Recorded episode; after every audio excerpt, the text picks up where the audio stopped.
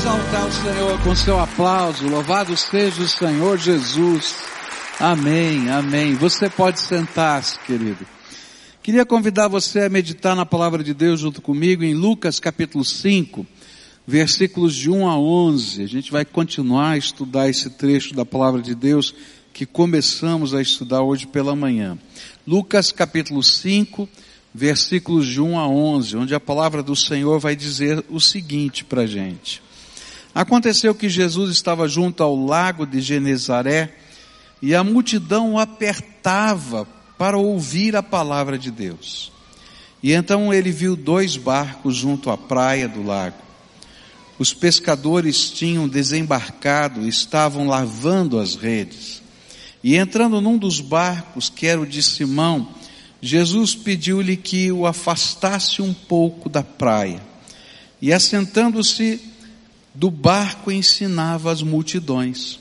E quando acabou de falar, Jesus disse a Simão: Leve o barco para o lugar mais fundo do lago, e então lancem as redes de vocês para pescar. Em resposta, Simão disse: Mestre, havendo trabalhado toda a noite, nada apanhamos mas sob esta sua palavra lançarei as redes. E fazendo isso, apanharam grande quantidade de peixes, e as redes deles começaram a se romper. E então fizeram sinais aos companheiros do outro barco para que fossem ajudá-los. E foram e encheram ambos os barcos a ponto de quase afundarem. E vendo isto, Simão Pedro prostrou-se aos pés de Jesus, dizendo: Senhor, afaste-se de mim, porque sou pecador.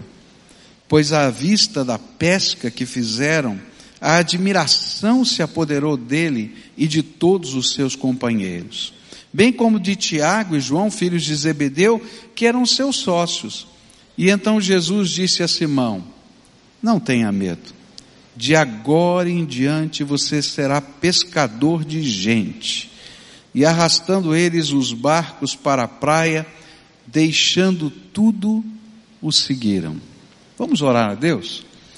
Pai querido, nesta hora de culto tão gostoso, Pai, quando tantos momentos diferentes já se passaram, que gostoso foi o momento de a gente apresentar e dedicar ao Senhor crianças, momento de louvor, de adoração, momento de entrega. E agora, quando vamos meditar na tua palavra, queremos te pedir: vem, ó Espírito Santo de Deus. Vem sobre nós com a tua graça, com o teu poder, com a tua sabedoria, de tal maneira que a palavra que lemos possa ser aplicada pelo teu Espírito Santo ao nosso coração. Fica conosco, Pai Dá-nos essa bênção de sentirmos a tua presença e o teu toque. Aqueles que estão aqui, aqueles que estão pela internet em tantos lugares, aqueles que estão, Senhor, pela televisão, aqueles que estão pelo rádio, onde quer que eles estejam, que sejam tocados pela tua graça. É aquilo que oramos em nome de Jesus. Amém e amém. Nós começamos a estudar esse texto pela manhã e aprendemos hoje pela manhã que esse texto é o texto em que o Senhor Jesus convida os seus primeiros discípulos para o seguirem e se transformarem mais tarde nos apóstolos. E nessa ocasião, quatro dos doze são comissionados.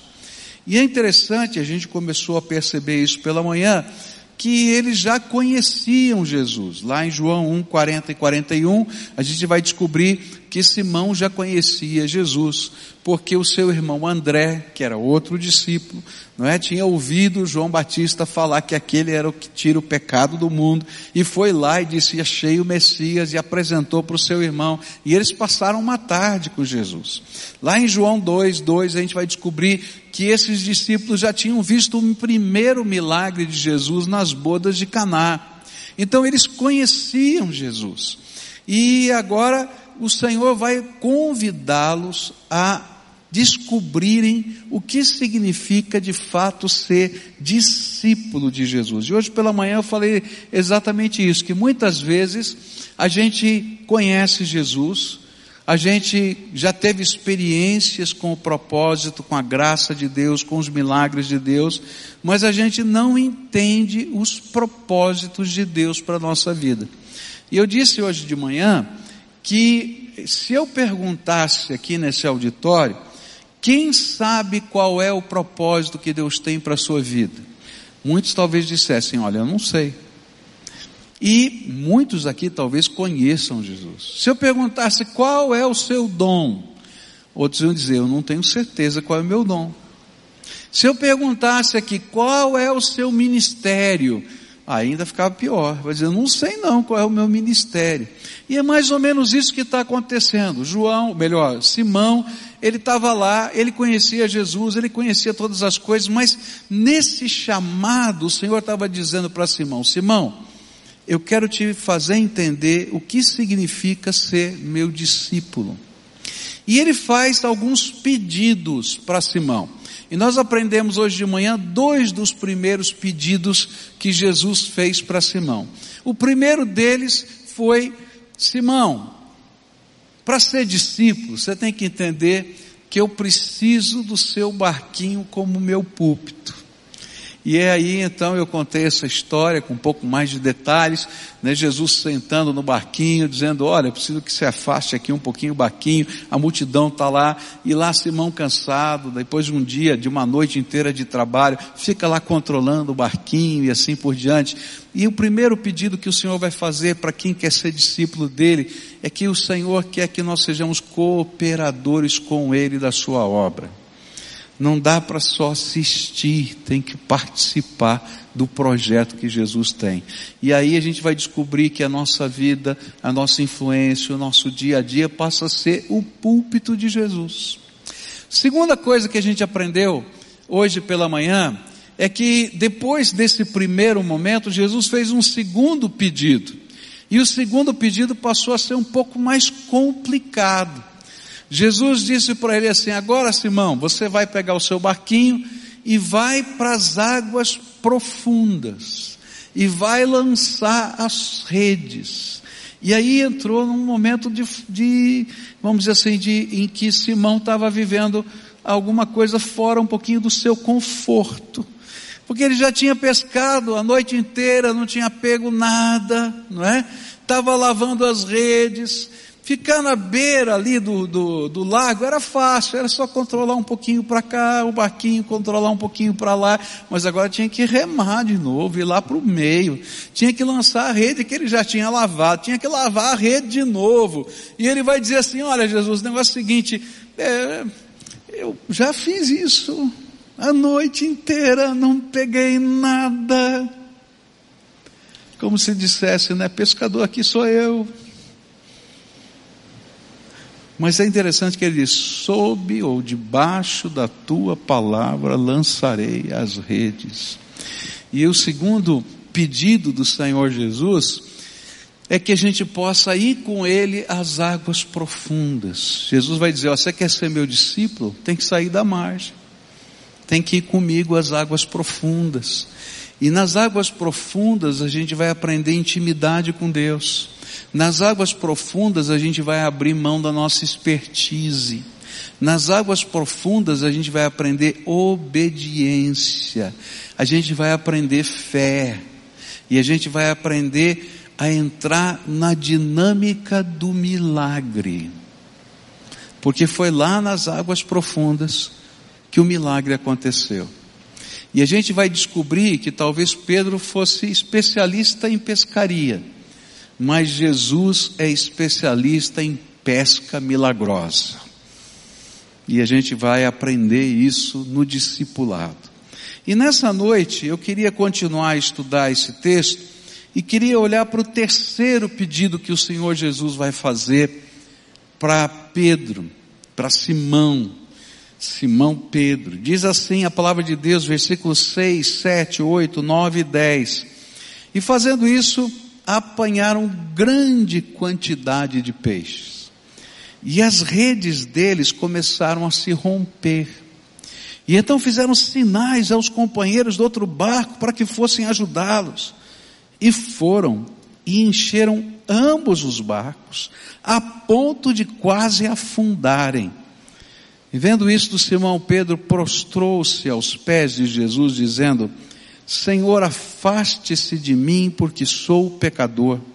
Pois à vista da pesca que fizeram, a admiração se apoderou dele e de todos os seus companheiros, bem como de Tiago e João, filhos de Zebedeu, que eram seus sócios. E então Jesus disse a Simão, não tenha medo, de agora em diante você será pescador de gente. É interessante a reação de Pedro diante da pesca milagrosa.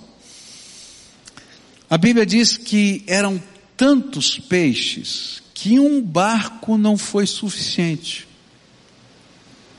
Ó, não tinham pego nada a noite inteira. Lançaram as redes, as redes ficaram tão cheias que eles não conseguiam puxar porque elas iam arrebentando. Eles encheram o primeiro barco. E aí ele começa a acenar e diz: Vem para cá, vem para cá, vem me ajudar. E vem o outro barco. E eles enchem o segundo barco. E não apenas o primeiro barco e as redes não foram suficientes, mas os dois barcos juntos não foram suficientes. E eles estavam tão cheios que parecia que os barcos iam afundar, diz a Bíblia. E quando isso aconteceu, veio no coração de Pedro medo. Que é que está acontecendo aqui? Medo. Porque Pedro, pela primeira vez, entendeu que ele estava navegando nas águas profundas do poder de Deus. É muito interessante como a experiência na presença de Deus, ela, ela vai nos envolvendo. Queridos, é tão tremendo a grandeza de Deus, é tão tremenda a grandeza de Deus, é tão poderosa a grandeza de Deus, que às vezes dá medo. a gente não está entendendo, porque a gente não tem o controle. Porque o poder de Deus que está se manifestando. A gente vai aprender a ouvir a voz do Espírito de uma maneira diferenciada.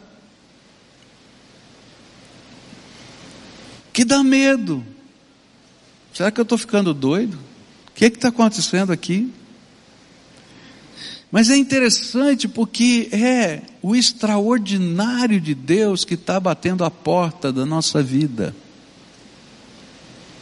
E é muito interessante como isso acontece. A gente não tem um otoque, não é? Para ficar ouvindo direto aqui os canais de Deus.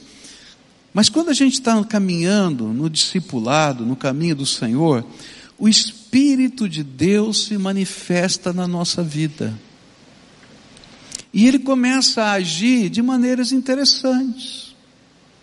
Já algumas vezes aconteceu isso da minha vida. Eu não estou dizendo para você que é normal, que acontece toda semana, todo dia, mas de estar em determinados lugares e o Senhor dizer assim: ó, levanta aqui e vai orar por aquela pessoa, porque aquela pessoa eu vou curar agora.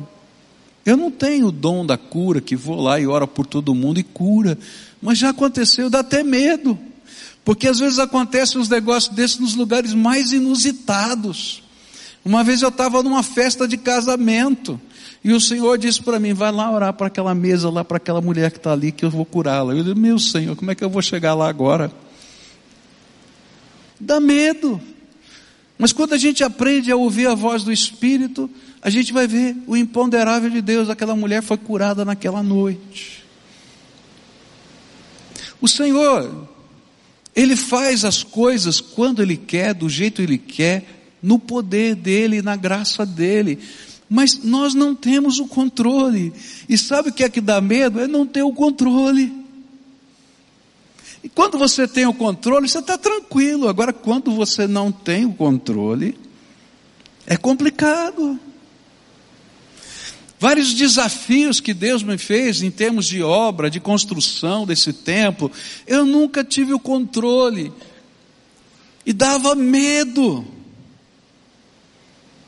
Quando nós começamos aqui esse projeto, sabe, só para dizer para você, o ano que vem a gente termina de pagar as prestações que nós fizemos daquele levantamento dos bancos aqui, não é? Você acredita nisso? Já passou.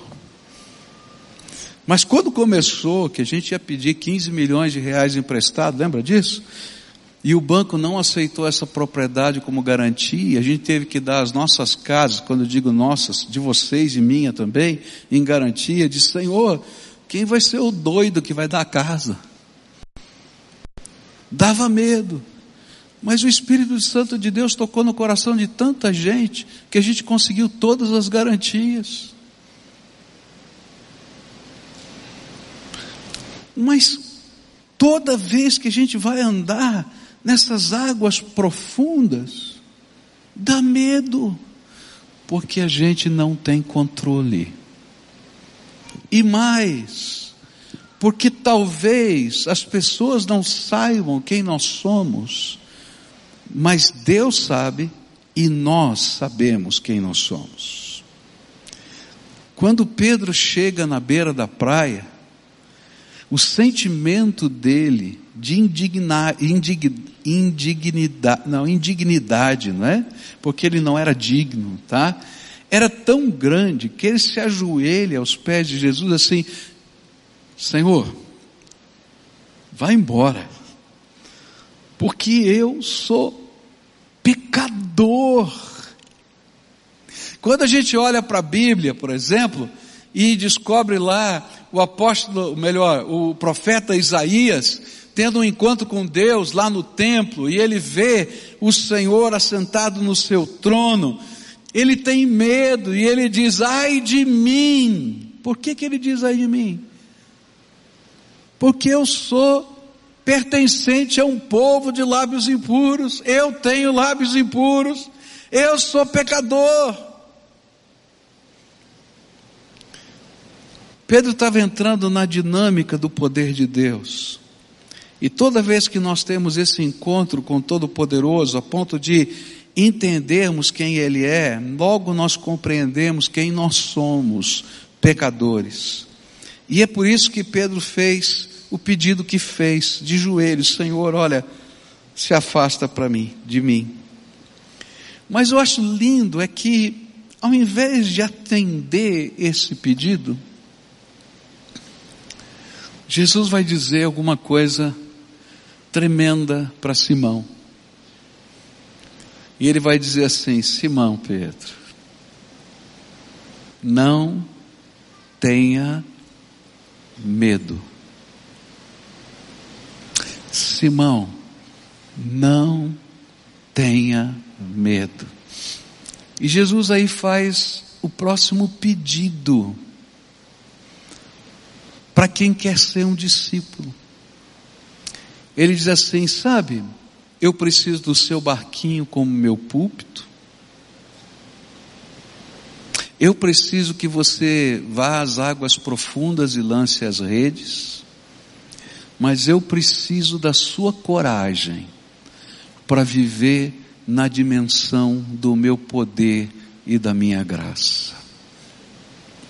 E não dá para ser discípulo de Jesus se a gente não tiver disposto a viver debaixo, corajosamente, dessa dimensão do poder de Deus e da graça dele na nossa vida. Deus vai te conduzir por caminhos que você não imaginou. Deus vai te levar a tomar decisões que são revelação da graça dele. E queridos, eu quero dizer para você que isso vai acontecer em todas as esferas da vida. Não vai acontecer só quando você fala da obra de Deus, vai acontecer quando você tiver um negócio para fazer, quando você tiver que educar os seus filhos, quando você tiver que escolher a escola em que eles vão estudar, quando você tiver que definir qual é o teu emprego, qual é o negócio que você vai fazer, qual é a maneira que você vai encarar, como você vai pagar suas dívidas, porque Deus vai dizer, ó, eu tenho um jeito. Você quer seguir o meu jeito? E olha, queridos, como é tremendo a gente saber que o Senhor é bom e a misericórdia dele dura para sempre, e a gente vai passando pelas pequenas e pelas grandes, pelos pequenos e grandes desafios, e a gente vai aprendendo a temer o Senhor e a fazer o que Ele manda. Eu me lembro que alguns anos atrás, aqui nessa igreja, nós estávamos é, no meio da obra da construção e tínhamos muitas responsabilidades financeiras e tivemos uma, uma reunião do grupo, grupo diretor da igreja, não é? E, e chegou um pedido muito especial. E numa época muito difícil. O pedido era de uma irmã da nossa igreja que tinha uma série de problemas, inclusive de saúde, e que não tinha conseguido pagar as três parcelas né, do seu financiamento, ia ser despejada do seu próprio apartamento. E a gente estava reunido lá, e, e, o pedido era: será que a igreja pode pagar as três parcelas do nosso apartamento, lá que nós vamos ser despejados? E gente, a gente olhou ali o que estava, estava tudo negativo, como é que a gente faz, de que jeito faz? Mas todo aquele grupo que estava lá ouviu Deus falar: nós temos que fazer isso. Se a gente fosse seguir as regras de administração, a gente nunca tinha pago aquelas três prestações. Mas como a gente seguia a voz do Espírito, nós pagamos as três prestações e ainda pagamos o negativo da igreja. Sabe por quê? Porque a gente vai aprender a caminhar por fé. Não é uma coisa maluca que você não tem responsabilidade quem me conhece sabe que eu gosto de ter um fundo aqui guardado para isso, um fundo aqui guardado para aquilo. Eu já falei que eu sou italiano. Tá? E quem conhece italiano é seguro. Tá? Mas se tem uma coisa que eu aprendi é que eu não quero desobedecer a Deus. E eu quero dizer para você que tem muitos momentos da minha vida que eu tenho medo de dar passos de fé, porque os passos de fé, queridos, envolvem crer no imponderável de Deus. E significa que a gente não vai ter o controle. E o pior, se a gente olhar para a gente mesmo, sabe que não pode, sabe que não consegue e sabe que é pecador. Por isso, muita gente, quando chegam os grandes desafios de Deus na sua vida, não querem ser discípulos.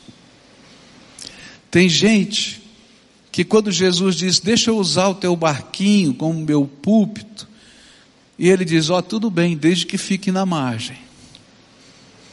Na margem, tudo bem, eu controlo para cá, eu controlo para lá, eu estou no controle. Quando tem que ir para as águas profundas, a gente diz, Senhor, olha, não sei se vai dar certo do teu jeito, já lancei a rede. Mas às vezes a gente vai, porque lá a gente vai com o Senhor Jesus e vai experimentar alguma coisa dele, porque o único que a gente pode fazer é ir à água profunda e lançar a rede, porque o resto só Jesus pode fazer. Então não é minha responsabilidade. Mas há momentos na nossa vida em que Jesus vai dizer assim para a gente: agora você vai ter que dar passos de fé. E para dar passos de fé, você tem que colocar o medo de lado. Eu conheço gente que já recebeu Jesus, mas nunca pediu o seu batismo. Sabe por quê? Porque tem medo da reação das pessoas que elas, elas amam. E não dá para ser discípulo de Jesus se a gente não tiver a coragem de dizer, Senhor, eu vou te obedecer, mesmo que as pessoas me rejeitem.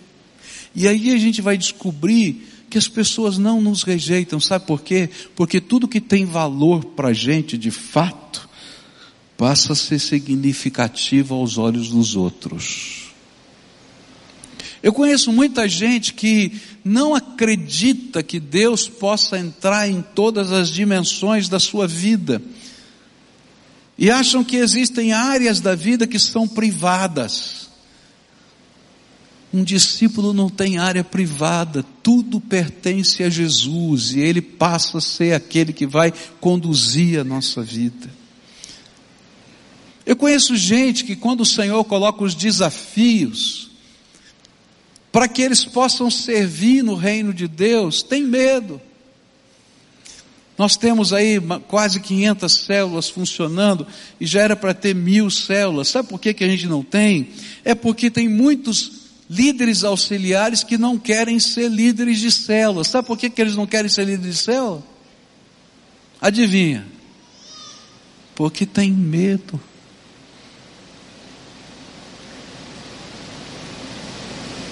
Tem muita coisa que Deus quer fazer na sua casa, na sua família, no seu trabalho, e Ele não pode fazer, sabe por quê?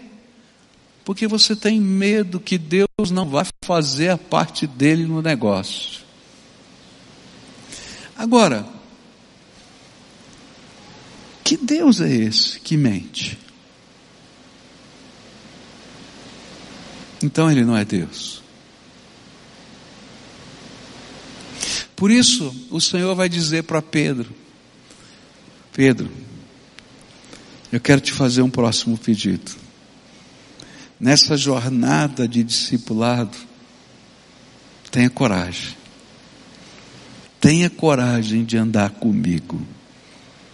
Mesmo que você se sinta indigno, mesmo que você se sinta pecador, mesmo que você se sinta incapaz, porque eu não estou procurando os capazes, eu estou procurando aqueles que se dispõem a me honrar e me servir. Há uma coisa tremenda na Bíblia, que ele diz que o Senhor escolheu os pequeninos desse mundo para confundir a sabedoria dos sábios. Sabe por quê? Porque tem muito sábio que não deixa Jesus usar.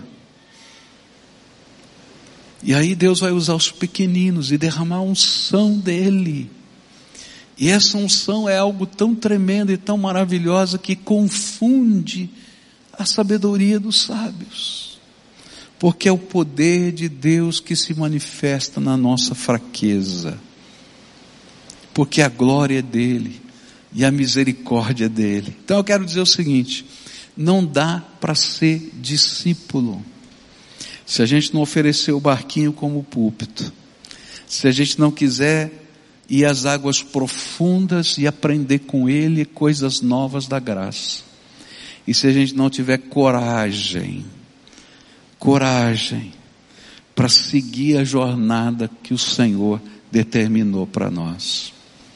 E aí Jesus faz o último pedido que está aqui nesse texto para Simão Pedro.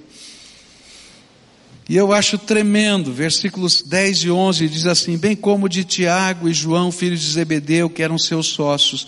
E então Jesus disse a Simão: Não tenha medo, de agora em diante você será pescador de gente. E arrastando eles os barcos para a praia, deixando tudo, os seguiram. E aí então, no fim de tudo, Jesus faz um pedido radical. Pedro, eu preciso que você seja agora pescador de gente.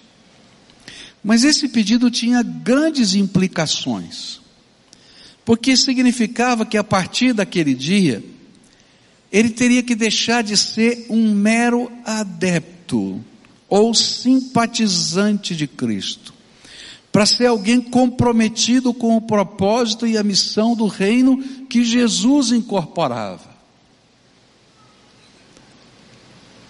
É interessante porque a Bíblia diz para a gente que as multidões criam em Jesus. Está na Bíblia isso. Mas Jesus não acreditava nelas. Está escrito isso na Bíblia. Sabe por quê? Porque tem muita gente que quer seguir, quer olhar de longe, mas não quer se comprometer, não quer se envolver, não quer se doar. Mas chega uma hora na nossa vida que o Senhor vai dizer assim: para com isso, está na hora de você se envolver de cabeça, de corpo e de alma. Eu não vou fazer isso aqui agora, tá? Mas se eu perguntasse aqui, quantos estão aqui e não são membros desta igreja e frequentam assiduamente essa igreja, ou seguem assiduamente essa igreja? Seja pela internet, pela televisão, você ia ficar surpreso. Mas sabe, toda vez que a gente segue de longe, a gente não segue de perto, não tem como. E a gente perde a bênção do propósito do Senhor na nossa vida. E naquele momento, Jesus estava dizendo: Pedro, se você quiser ser meu discípulo, você tem que mudar algumas prioridades da tua vida. E agora vai ser um compromisso radical. Você vai ter que assumir quem você é. Enquanto Jesus estava pregando, o que é que Pedro estava fazendo? Diz a Bíblia, lavando as redes. Aí Jesus disse: Pedro, ó, preciso do seu barquinho. Ele foi lá e os outros sócios dele continuaram lavando as redes. E tem muita gente só lavando rede na vida. E o interessante é que lavar a rede não leva peixe para casa. Mas fazer a vontade de Deus leva um cardume para casa. E foi isso que Jesus queria ensinar para Pedro. Pedro, o teu compromisso comigo não atrapalha o sustento da tua família. O teu compromisso comigo é a garantia de que eu sou o provedor da tua vida. O teu compromisso comigo não atrapalha, ao contrário, abençoa. Então, se você quiser ser meu discípulo, você vai ter que fazer um compromisso radical comigo. E de hoje em diante, você não vai ser só pescador. Você vai ser pescador de gente, porque eu tenho um plano para a tua vida. E é interessante porque esse pedido não significava apenas esse compromisso de deixar de ser um mero adepto para ser alguém comprometido com o propósito e com a visão, mas significava também que Pedro teria que deixar naquela praia tudo que pudesse impedi-lo de cumprir o chamado de Jesus. E eu creio, queridos, que uma das razões por que Pedro falou para Jesus, vai embora, é porque de alguma maneira ele já estava percebendo para onde ia esse negócio. Está entendendo? Esse negócio está ficando sério. Está ficando complicado. Então, Jesus, eu sou pecador, vai embora. Ele falou: Não, não tenha medo, e mais, de hoje em diante, tua vida vai mudar, porque você vai assumir um compromisso de discípulo comigo. E é interessante que Pedro tomou uma decisão complicada. Ele nunca tinha feito uma pesca tão maravilhosa como aquela. Eu já falei que eu sou italiano, né? E uma vez eu saí com um irmão aqui da igreja, mais um outro irmão da igreja, a gente foi pescar. também italiana. Oh, tudo Patrício aqui, né? Tudo Riondi, né? Ok. Gente, e nós saímos para pescar, né? E de repente começou a dar peixe. A gente começou a pescar e pescar e pescar. E o dono do barco falou assim, quando viu, tinha um monte de peixinho, né? Um monte de peixinho pequeno, mas muitos peixinhos. Ele olhou e falou assim: Olha, eu não quero peixe, não. Danado sabia que dava trabalho para limpar peixe, né? E aí o italiano falou, como não vou pesquei o peixe, como é que eu não vou pegar esse peixe e levar para casa? E aí o outro irmão disse, não, não vamos levar. Daí fomos para casa dele para começar a limpar. E limpa peixe, e limpa peixe, e limpa peixe. Chegou uma hora que um olhou para o outro e falou, não aguento mais limpar peixe. Que, que a gente faz com o restante? Eu falei, não tem problema, a gente congela sem limpar.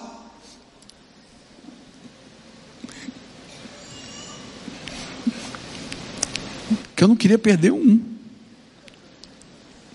Depois eu acabei dando peixe para todo mundo, porque era tanto peixe que não dava conta. De repente eles estão com dois barcos cheios. E a Bíblia diz que Pedro, André, Tiago e João, os donos dos dois barcos, deixam os barcos e todos os peixes para quem quisesse pegar os peixes. E saem e seguem Jesus dali em diante. E sabe o que, que esse texto vai ensinar para mim? É que quando a gente está no caminho de Deus, a gente vai descobrir que não são somente coisas ruins que nos afastam do plano de Deus. Às vezes a gente só imagina que pecado é que nos afasta do plano de Deus. Mas às vezes tem tanta coisa boa que Deus nos deu, e que a gente está arraigado e é preso a essas coisas, que a gente não permite que o propósito de Deus se cumpra na nossa vida. E Deus não vai tomar isso de nós. Vai chegar um momento que a gente vai ter que colocar essas coisas no altar de, dizer, de Deus e dizer: Senhor, tu és mais importante do que a companhia de pesca. Senhor, tu és mais importante do que a pesca milagrosa, do que o milagre. Senhor, tu és mais importante do que tudo. E aí a gente começa a colocar aos pés do Senhor Jesus tudo o que nos impede, seja bom ou seja ruim, de cumprir o propósito de Deus. E eu vou dizer para você, não dá para ser discípulo se a gente não colocar tudo, tudo, tudo, tudo, tudo no altar de Deus.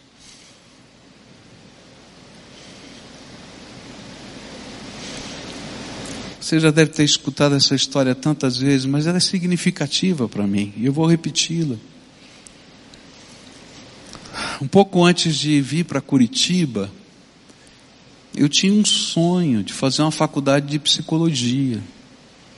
Prestei o vestibular e entrei, comecei a estudar, estava indo muito bem.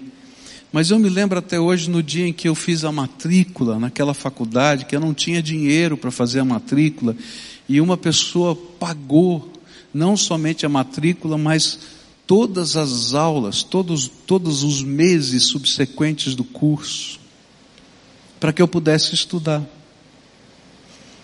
Mas eu me lembro do dia que eu fiz a matrícula, eu falei, Senhor, se um dia, se um dia o Senhor me pedir essa faculdade, eu vou dar de volta para o Senhor. Eu não imaginava que ele ia pedir tão rápido.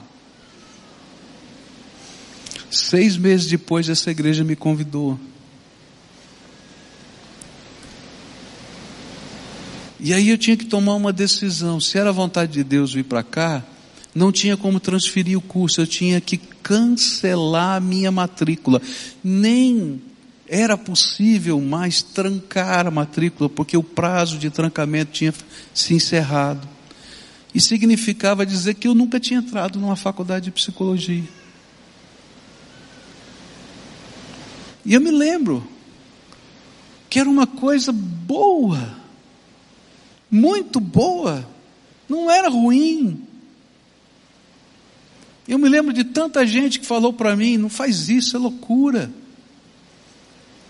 Mas não dá para ser discípulo de Jesus se a gente não estiver disposto a colocá-lo em primeiro lugar na nossa vida em todas as circunstâncias.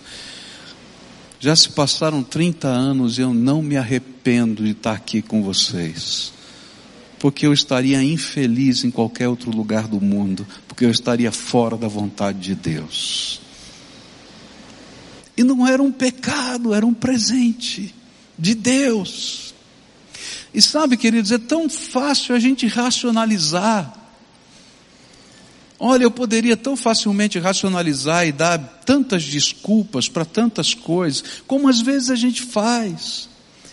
Mas, se a gente quer ser discípulo, a gente tem que entender a colocar tudo, tudo, tudo no altar de Deus.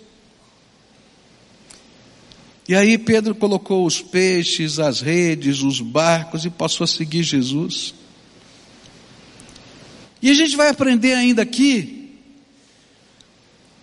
que outra coisa complicada ia acontecer na vida de Pedro. E é interessante que essa coisa é tão complicada que depois da morte de Jesus, Pedro entra em crise por causa dessa coisa complicada. Porque a partir daquele dia, inclusive o sustento da sua casa ia depender de Jesus. Quando Jesus morre, e fala que vai ter um encontro com eles na Galileia, a primeira coisa que Pedro faz é voltar a pescar. E quando Jesus encontra Pedro de novo e acontece a segunda pesca milagrosa, Jesus tem que olhar bem no olho de Pedro e dizer assim: Pedro, você me ama?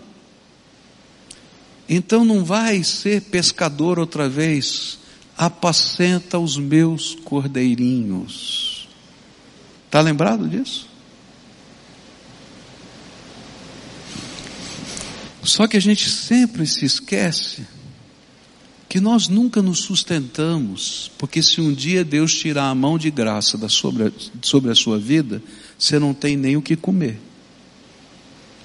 E é interessante porque lá na segunda pesca milagrosa, na primeira já foi assim, passaram a noite inteira e não pegaram nada.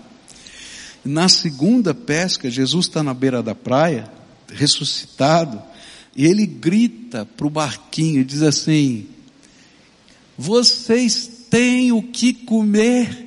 Ele não pergunta, não, você pegou peixe, como é que tá, a maré tá boa. Não, ele pergunta, vocês têm o que comer? Ele diz, não. E então ele diz, lance a rede do outro lado. E quando eles veem outra vez a mesma cena, um cutuca o outro e diz assim, é o mestre. Nós já vimos essa história. E quando eles chegam na praia, Jesus já estava com o peixinho assado para eles. Vem aqui, vem comer. Para ser discípulo de Jesus, eu tenho que crer que é o Senhor quem cuida de mim. Se eu não sou capaz de crer que é o Senhor quem cuida de mim, eu não entendi nada sobre quem é o Senhor. E é por isso que esse discipulado nos leva a enfrentar todas as circunstâncias da vida. Ele vai ensinar, Jesus vai ensinar a gente a ser marido, a ser esposa, a ser pai, a ser é, trabalhador, a, a, a, levantar recursos. Ele vai ensinar, mas agora a gente vai aprender a depender dele. A gente vai trabalhar e a primeira coisa que a gente faz é dobrar o joelho e dizer, Senhor, eu dependo do Senhor, e a tua palavra diz que o pão nosso de cada dia nos dá hoje. Às vezes a gente diz, Senhor, abençoa o meu negócio. Não, é o pão nosso de cada dia me dá hoje. Eu estou aqui, Senhor. Sou teu discípulo. E agora? E a gente vai entrar numa outra dinâmica. A dinâmica da graça de Deus na nossa vida. Pedro estava entendendo aquilo. E é nesse contexto que o discipulado vai sendo consolidado na vida de Pedro. Ele tinha que agora mudar o foco das suas prioridades. O foco da prioridade não podia ser mais o peixe. E o peixe aqui, querido, significava a renda, o sustento, o sucesso pessoal. E Jesus vai dizer para ele agora: o foco da tua prioridade são as pessoas que eu amo porque eu vim para salvar e abençoar estas pessoas, e eu quero usar você como meu discípulo nesse projeto. E enquanto você é meu discípulo, eu vou cuidar da tua vida. Enquanto você é meu discípulo, eu vou abençoar a tua casa. Enquanto você é meu discípulo, eu vou trabalhar no teu coração. E quando nós ouvimos o pedido de Jesus a Pedro, nós imaginamos que este é um pedido que Jesus faz para as pessoas especiais. Mas a Bíblia nos revela que a todos quantos Jesus selou com o Espírito Santo, Ele também convocou para serem discípulos dele e pescadores de gente. Que a todos quantos Ele salvou, Ele também chamou para serem sacerdotes do seu reino. Por isso hoje eu queria desafiar você para algumas coisas. E eu vou ser muito claro. Primeira coisa, você que está no meio da multidão, está na hora de tomar uma decisão, de se comprometer com Jesus, com a sua igreja e com o seu reino. E o negócio é sério. E eu acho tremendo porque Jesus faz isso de propósito, ele coloca, não é? Confronta a gente. Então, o primeiro desafio dessa noite é: se você já conhece o Senhor Jesus, já participou dos milagres dele, já teve um encontro com ele. Está na hora de assumir responsabilidade no reino de Deus. Se tornar membro da igreja, participar de algum ministério, se envolver numa célula, ser treinado para ser instrumento da graça de Deus nessa terra. Você pode estar com medo. E eu vou dizer, isso é perfeitamente normal. Mas quando o Senhor nos chama, a gente só tem duas opções: ou obedecer, ou desobedecer. Qual que você vai tomar? Qual é a sua decisão? Então, nessa noite, eu queria convidar, primeiro, eu vou fazer alguns chamamentos aqui hoje. O primeiro chamamento é de pessoas que já receberam Jesus como Senhor e Salvador da sua vida.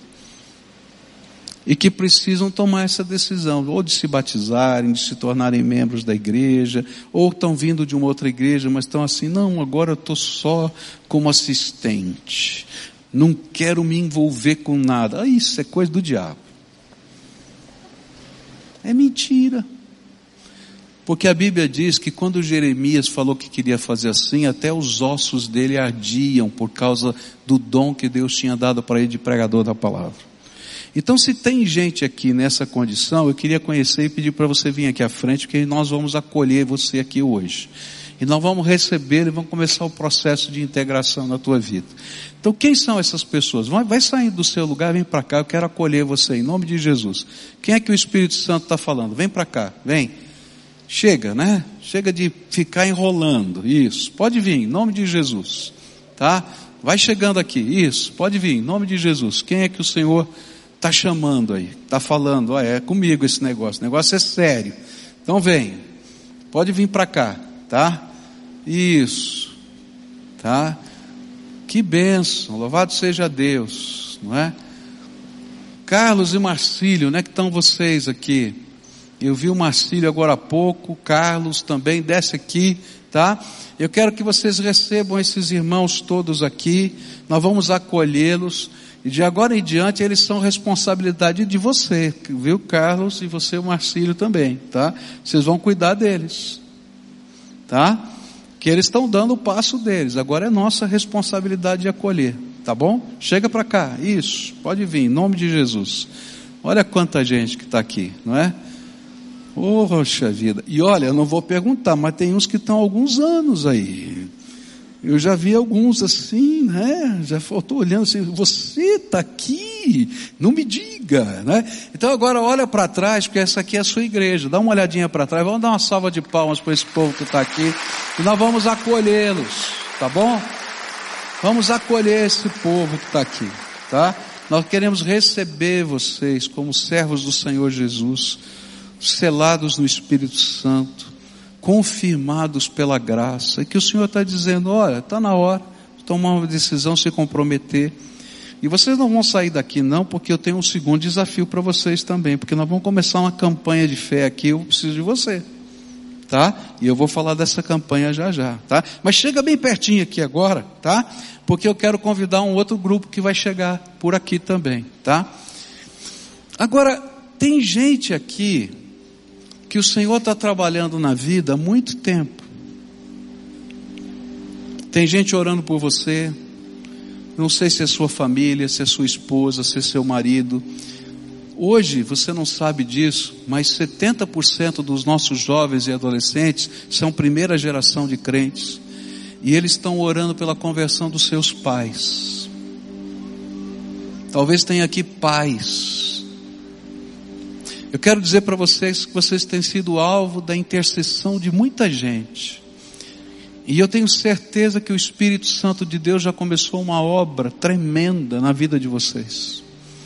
E hoje o Senhor está dizendo: está na hora de ser discípulo de Jesus.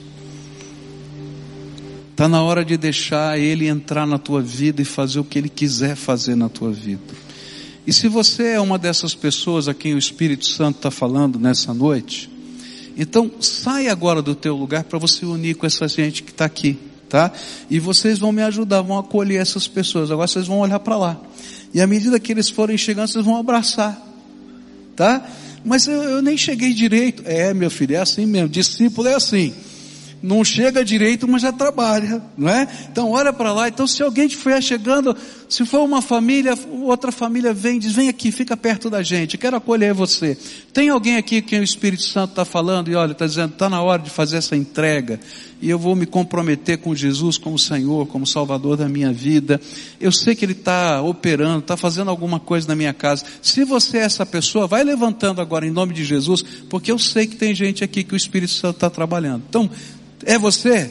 Então agora, em nome de Jesus, você vai levantar e que toda amarra do inimigo que talvez esteja impedindo você seja quebrada agora em nome de Jesus e venha a graça de Deus sobre a tua vida, tá? Então agora levanta, pode vir, em nome de Jesus. Quem são as pessoas a quem o Espírito Santo está falando? Tem alguém aqui que o Senhor está falando? Lá em cima da galeria tem alguém?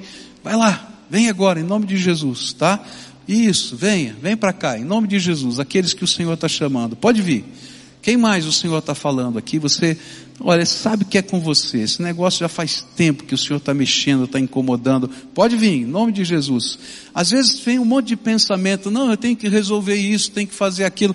Querido, a gente vai para Jesus quando Ele chama, do jeito que Ele chama e atende a voz do Espírito. Então, se o Senhor está falando com você, vai, está chegando aqui, vai acolhendo, vai, vai recebendo aqui. Eu quero que alguém abrace aí, tá? Vai lá e abraça. Isso. Abraça aqui também. Quem mais o Senhor está chamando? Isso. Vem para cá. Para ser abraçado, acolhido, em nome de Jesus, tá? Está chegando ali mais uma pessoa, vai lá e abraça, acolhe em nome de Jesus, tá? E a gente vai estar tá acolhendo essas pessoas aqui. E a gente vai estar juntos nessa, nessa jornada de fé. Isso.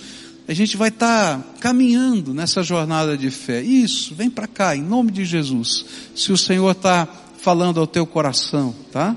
E a gente vai caminhar. Está chegando também? Quem é que vai abraçar esse menino ali? Eu quero que ele seja abraçado ali tá? A gente vai estar acolhendo as pessoas em nome de Jesus. Amém? Amém. Então, ó, quem foi abraçado e quem não foi, tá? Porque já está aqui.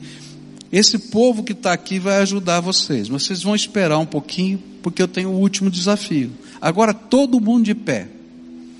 Porque agora é para todo mundo esse negócio aqui. Não sobra, não, não falta ninguém. Tá?